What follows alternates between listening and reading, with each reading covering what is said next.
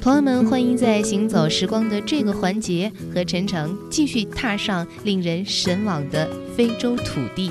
今天我们的旅程很浪漫，这就是尼罗河漂流。我想呢，对于埃及，尼罗河是和金字塔同等级别的关键词。尼罗河对于埃及，就如同黄河、长江对于中国。蜿蜒千里的尼罗河牵系着埃及五千年的灿烂文明。可是，在开罗城里看到的尼罗河却并没有出彩之处。不太干净的水面上飘着一些垃圾，有点俗气的游船停靠在岸边，倒是几个垂钓的人显出河里尚存生气，让初到埃及的我未免有点失望了。十二个小时的夜班车把我从喧嚣嘈杂的开罗带到了埃及最南端的城市阿斯旺，这里临近赤道，气候极其炎热。刚下有空调的火车，我还没有适应外部环境，差点被热浪熏得晕过去。不过呢，给我带来欣喜的是，阿斯旺的尼罗河上游终于显出一位名门闺秀的风范。河水宽阔清澈，点点白帆映在碧绿的河面上，煞是好看。一群群水鸟在上空盘旋。而岸边矗立着金黄色的山谷，则透出一股雄浑的气势。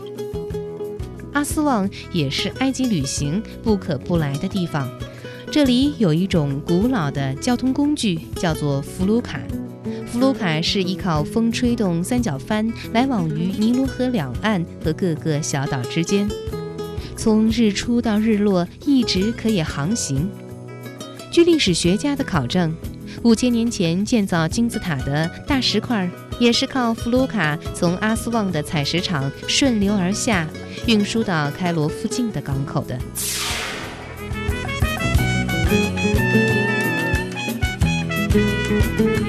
在阿斯旺游览了两天，我决定和三个香港女孩从阿斯旺乘坐福鲁卡到伊德富，进行尼罗河上的漂流之旅。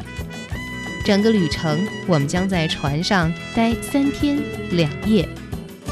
我们的船长叫做穆罕默德，是一个老帅哥，能用一口带着埃及腔的熟练英语和我们调侃。见我们端起相机就爱摆 pose。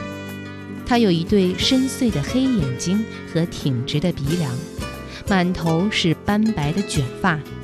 他得意地说：“他驾驶弗鲁卡在尼罗河上航行已经有三十年了。”看着这位身穿长及脚背白色长袍的老船长站在船头，正用全身的力气升帆，我不禁想起几年前徒步三峡时遇到的几位老船工，同样是常年漂浮在一条生命之河上，同样是用那种乐天知命的态度在度过每一天。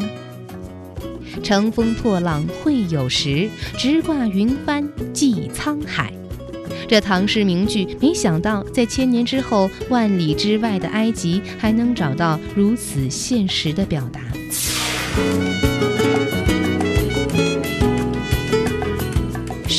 起航的弗鲁卡载着我们稳稳地航行在宽阔平坦的尼罗河上，向着下游驶去。白色三角风帆在头顶上高高的耸立着，非常的壮观。风帆被风吹得鼓胀起来，发出噗噗的声音。我靠在船边的甲板上斜躺下来，尽量让自己的身体得到舒展。我的手垂下来，就能浸在清凉的河水里，凉风习习，一扫赤道气候带来的烦闷燥热。帆船沿着尼罗河往下游前进，岸边一个个村庄掠过，土黄色的院落，绿色的椰枣和棕榈，偶尔还有村民向我们挥着手。白色的长袍同样在风中飞扬，在阳光下非常的耀眼。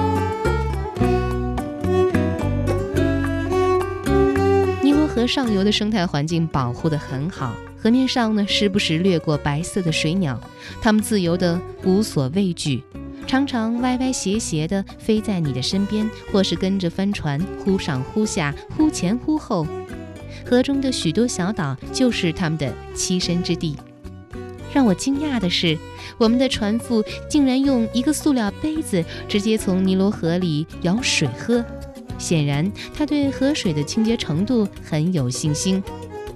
而在一本旅游书上，我曾经读到，尼罗河里有血吸虫，旅游者是严禁饮用生水。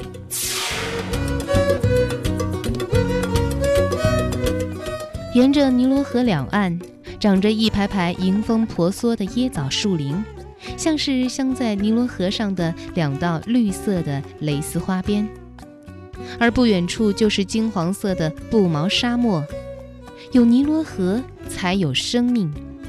在这里，你可以非常直观地感受到尼罗河对于埃及人的意义。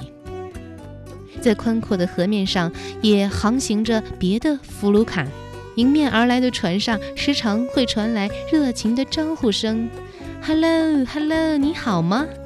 我们也会报以更加热烈的招呼，情绪也始终处在新鲜感带来的兴奋当中。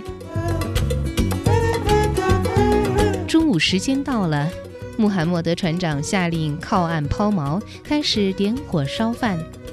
我们和船长谈妥的价格是三天两夜的弗鲁卡之旅，每人六十埃镑，约合十美元，并且包含船上的食宿。现在看来真是物超所值。虽然弗鲁卡上条件简陋，但我们的船长还是很用心地抓了伙食工作。每餐的主食绝不重复，通心粉、米饭、馕饼、面包换着花样。饱餐后。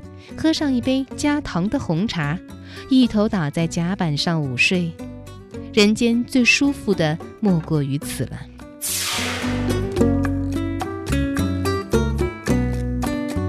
帆船随波摇晃，我梦见自己变成了尼罗河里的一根水草。